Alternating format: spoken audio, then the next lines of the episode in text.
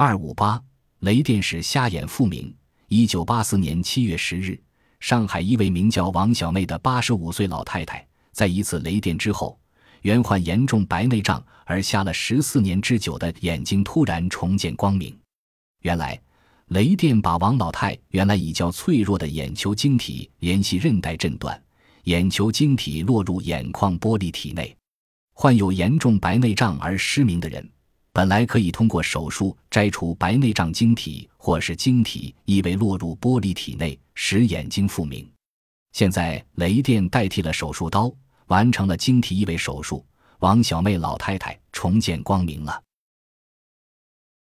本集播放完毕，感谢您的收听，喜欢请订阅加关注，主页有更多精彩内容。